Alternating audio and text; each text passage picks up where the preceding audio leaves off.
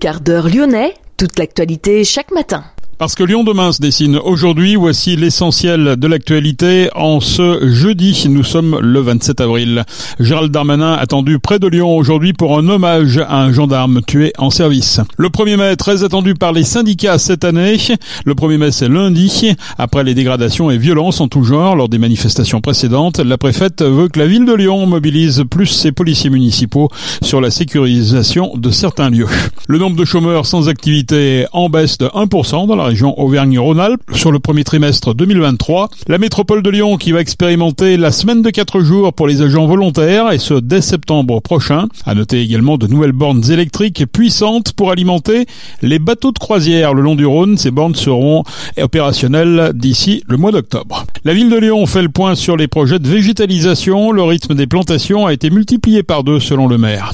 Dans cette édition, nous parlerons également jardinage et en particulier de permaculture avec Christelle Fournier co-auteur du livre Notre ville permaculturelle. 11 auteurs femmes se sont associés pour cet ouvrage. Lyon demain, le quart d'heure lyonnais, toute l'actualité chaque matin Gérald de Bouchon. Bonjour à toutes, bonjour à tous. Gérald Darmanin attendu près de Lyon aujourd'hui pour un hommage à un gendarme tué en service. Le major Loïc Jean Sanetas est décédé samedi dernier des suites de ses blessures. Il avait été grièvement blessé lors d'une intervention dans le Cantal mi-mars. Une cérémonie d'hommage aura lieu en présence du ministre de l'Intérieur à Satonnécan. La commune abrite le siège de la région de la gendarmerie. Brûlé à 90%, le gendarme avait été transféré au service des grands brûlés de l'hôpital Edouard de Lyon. Six gendarmes avaient été blessés lors de cette intervention. Les gendarmes voulaient interpeller en fait un forcené. Ce dernier avait été tué dans l'explosion qu'il avait provoquée. Le 1er mai, très attendu par les syndicats cette année. Le 1er mai, c'est lundi, après les dégradations et violences en tout genre lors de manifestations précédentes. La préfète Fabienne Bussiot veut que la ville de Lyon mobilise plus ses policiers municipaux sur la sécurisation de certains lieux.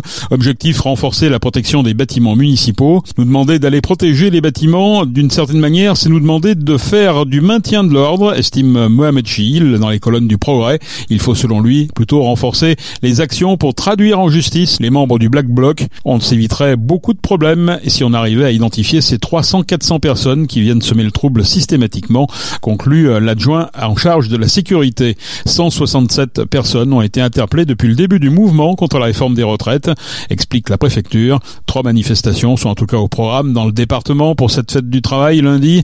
À Lyon, l'intersyndicale donne rendez-vous aux manifestants place Jean Jaurès.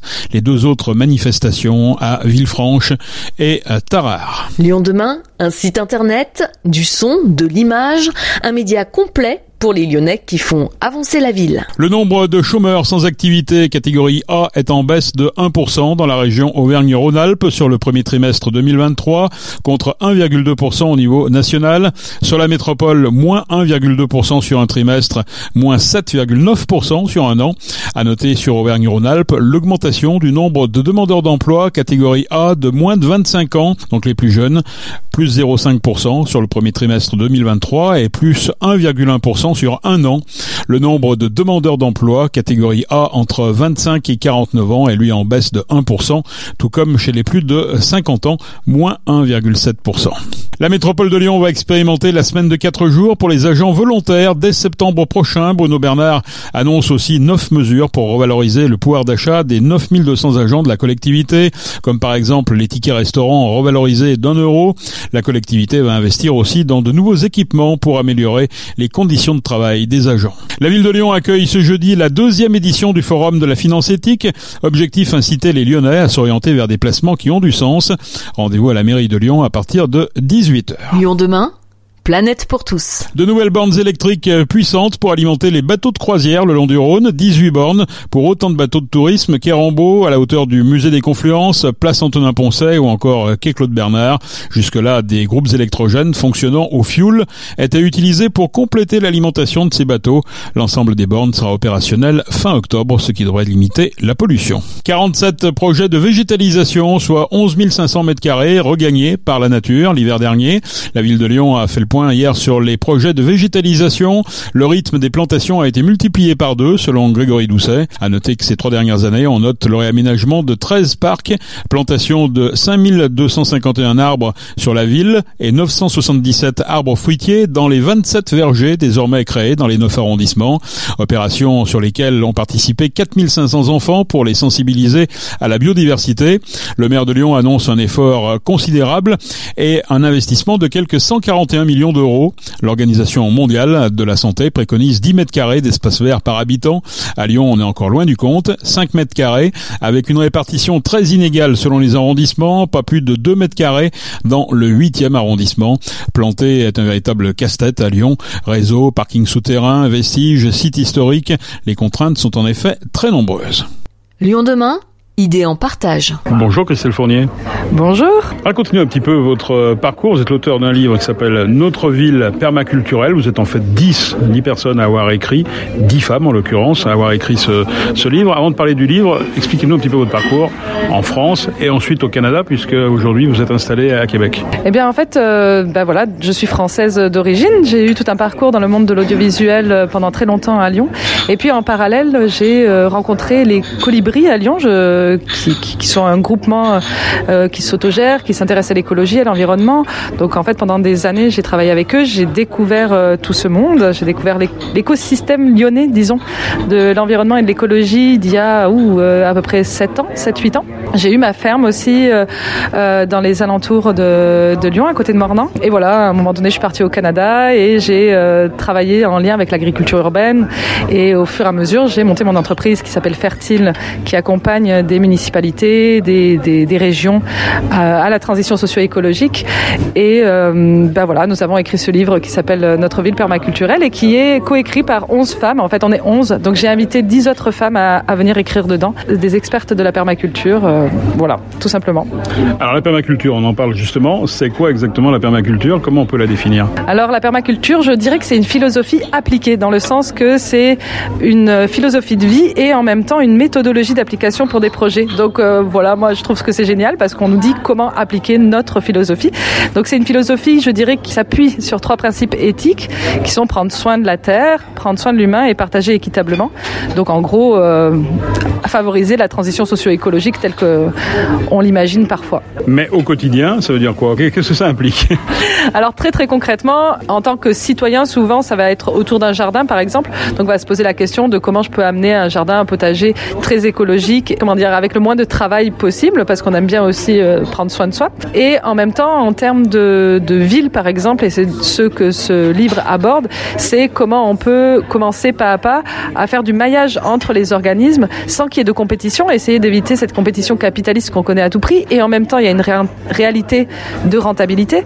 Et comment on peut faire euh, tout ça tous ensemble. Donc en fait, c'est vraiment essayer de revisiter nos façons de faire, apprendre à faire de la gouvernance partagée via des outils de mobilisation de l'intelligence collective en fait, c'est plein de mots comme ça euh, qui sont grands, mais on va par parler de faire entre autres de la plantation d'arbres, comment on fait circuler euh, les vivants dans, dans ces plantations. On parle de corridors écologiques.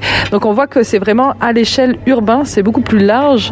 Il y a beaucoup plus de choses à faire et il faut avoir un, un regard un peu plus macroscopique, comme vont faire des urbanistes, comme vont faire des, des, des élus, etc. Mais là, l'idée, c'est de se dire, ben, on va prendre le prisme de la permaculture et comment on pourrait faire des villes plus résilientes via le prisme de l'éthique de la permaculture. Voilà. Donc ça ne reste pas uniquement au secteur agriculturel. Hein Absolument pas, exact. Évidemment qu'il y a un gros secteur en lien avec l'agriculture qui existe et c'est celui qu'on connaît énormément, mais c'est au-delà de ça et le livre traite du au-delà de ça. Au Canada, les expériences sont nombreuses en permaculture. C est, c est, le Canada est plus avancé que, que la France Alors en termes de petits projets, je dirais que la France est plus avancée que le, Canada.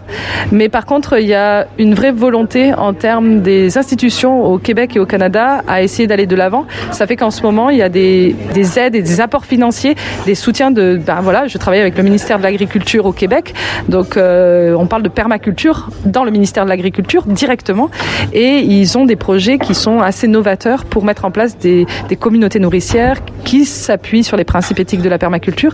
Il y a une école de permaculture permaculture qui est en train de naître dans une région au Québec.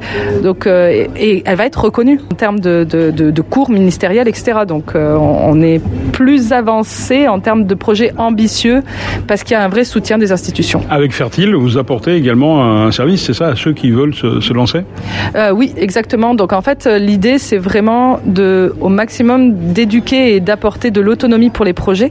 Donc, bah, en fait, on, apporte, on, on va accompagner des, des collectifs, des municipalités qui veulent mettre en place des projets un peu ambitieux.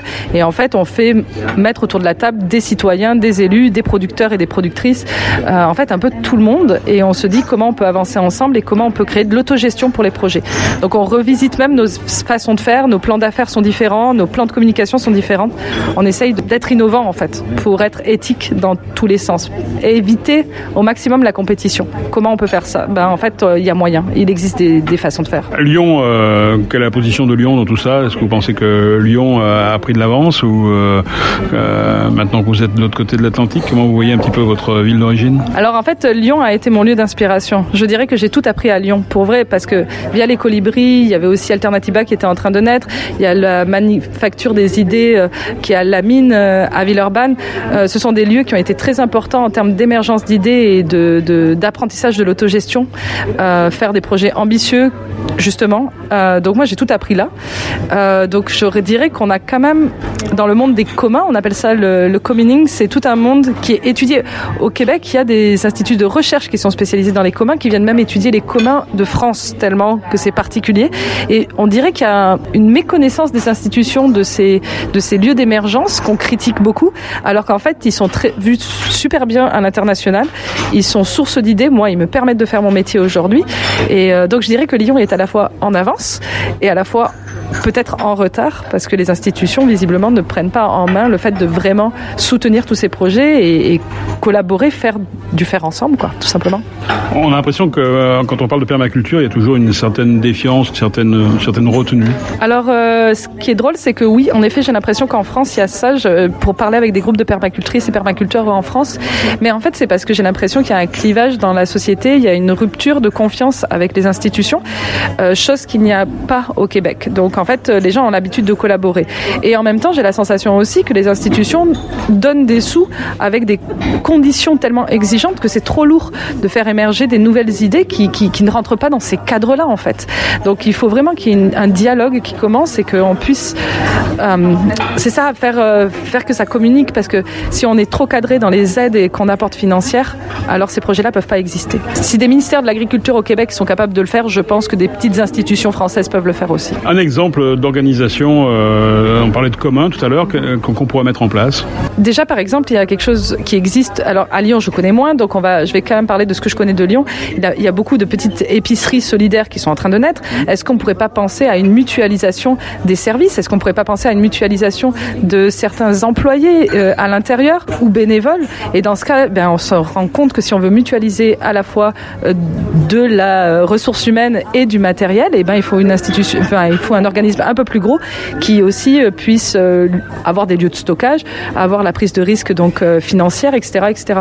Mais ça existe. Euh, on voit émerger des, des, des partages d'auto. De, euh, Est-ce qu'il y a des assurances qui pourraient assurer ça pour que ça soit vraiment accessible? Enfin, oui, il y a des choses à faire et c'est vraiment possible. Pour en revenir à son balcon ou à son jardin, euh, comment on fait de la permaculture comme ça sur sa fenêtre? Eh ben en fait déjà il faut avoir le bon ensoleillement. Donc ça c'est la première chose qu'il va falloir regarder, c'est combien d'heures de soleil j'ai concrètement sur mon balcon. Euh, si tu as 2-3 heures de soleil, laisse tomber. Euh, à partir de 3-4 heures, oui on peut commencer. Et puis pour les tomates c'est 6 à 8 heures de soleil direct quand même par jour. Donc ça ça serait ça. Ensuite ben, il faut voir si le balcon supporte assez de terre mouillée. Ça je le dis parce que ça existe des balcons qui s'effondrent. Alors ça y est c'est rare. Hein Mais euh, oui en effet on, peut mettre plein de bacs et faire pousser des, des, légumes. Et on peut associer dans le même bac différents légumes. Et c'est ça qu'on connaît beaucoup en permaculture, le compagnonnage qu'on appelle. Euh, il y a plein de vidéos en lien avec ça. Et puis les fameux euh, qu'on connaît beaucoup, ça va être basilic, tomate, ça marche très bien. On va aussi avoir maïs, haricots, courges qui vont marcher excellemment bien. Voilà. Il y a plein de vidéos là-dessus, on peut les trouver facilement sur Internet. Quel est le point commun entre toutes les autrices de notre ville permaculturelle? Eh ben en fait, je les admire toutes. Est-ce que ça... Elles font toutes un travail vraiment excellents. Elles sont vraiment ancrées sur le terrain. En fait, toutes travaillent sur le terrain. Et ça, je trouve ça, c'était vraiment important pour moi que ce soit des gens de, de terrain qui ont co-construit des, des projets, des communs finalement, qui réfléchissent les choses autrement. Ce que j'aime aussi, c'est que ben, on va avoir une journaliste euh, qui est spécialisée dans les sciences, mais qui vit dans une communauté euh, qu'elle a co-construit. Ils ont réfléchi à leur, euh, à leur système économique à l'intérieur de la communauté. Il va y avoir plusieurs personnes qui ont des entreprises, des sociétés, pas des associations, des coopératives, des entreprises, donc qui ont, ont une approche, on va dire, capitaliste, et pourtant qui ne le sont pas du tout. Donc on peut avoir un statut juridique capitaliste et être dans le social. Bref, il y a vraiment, il y a de tout et c'est vraiment intéressant, je trouve. Merci Christelle Fournier. Notre ville permaculturelle, on peut retrouver ce livre euh... sur, sur, le site de Fertile pour le moment et puis la diffusion est, est à voir. C'est un, un projet qui se fait pas à pas. Fertile.ca Exactement, oui, pardon, fertile.ca. Et oui, c'est vrai, on est au Canada, c'est pour ça, fertile.ca. Fertile avec un S, c'est fertile au pluriel. Enfin, le restaurant Pierre Orsi fermera ses portes le 29 avril, c'est-à-dire samedi. Une partie de la vaisselle sera dispersée par la vaisselle des chefs. Une vente directe aux particuliers est organisée en effet les samedis et dimanches 6 et 7 mai, donc pas ce week-end, mais le suivant, au sein du marché Autrement sur la place Maréchal Lyotet, tout près du restaurant étoilé. C'est la de ce quart d'heure lyonnais. Merci de l'avoir suivi. On se retrouve demain pour une prochaine édition. Passez une excellente journée.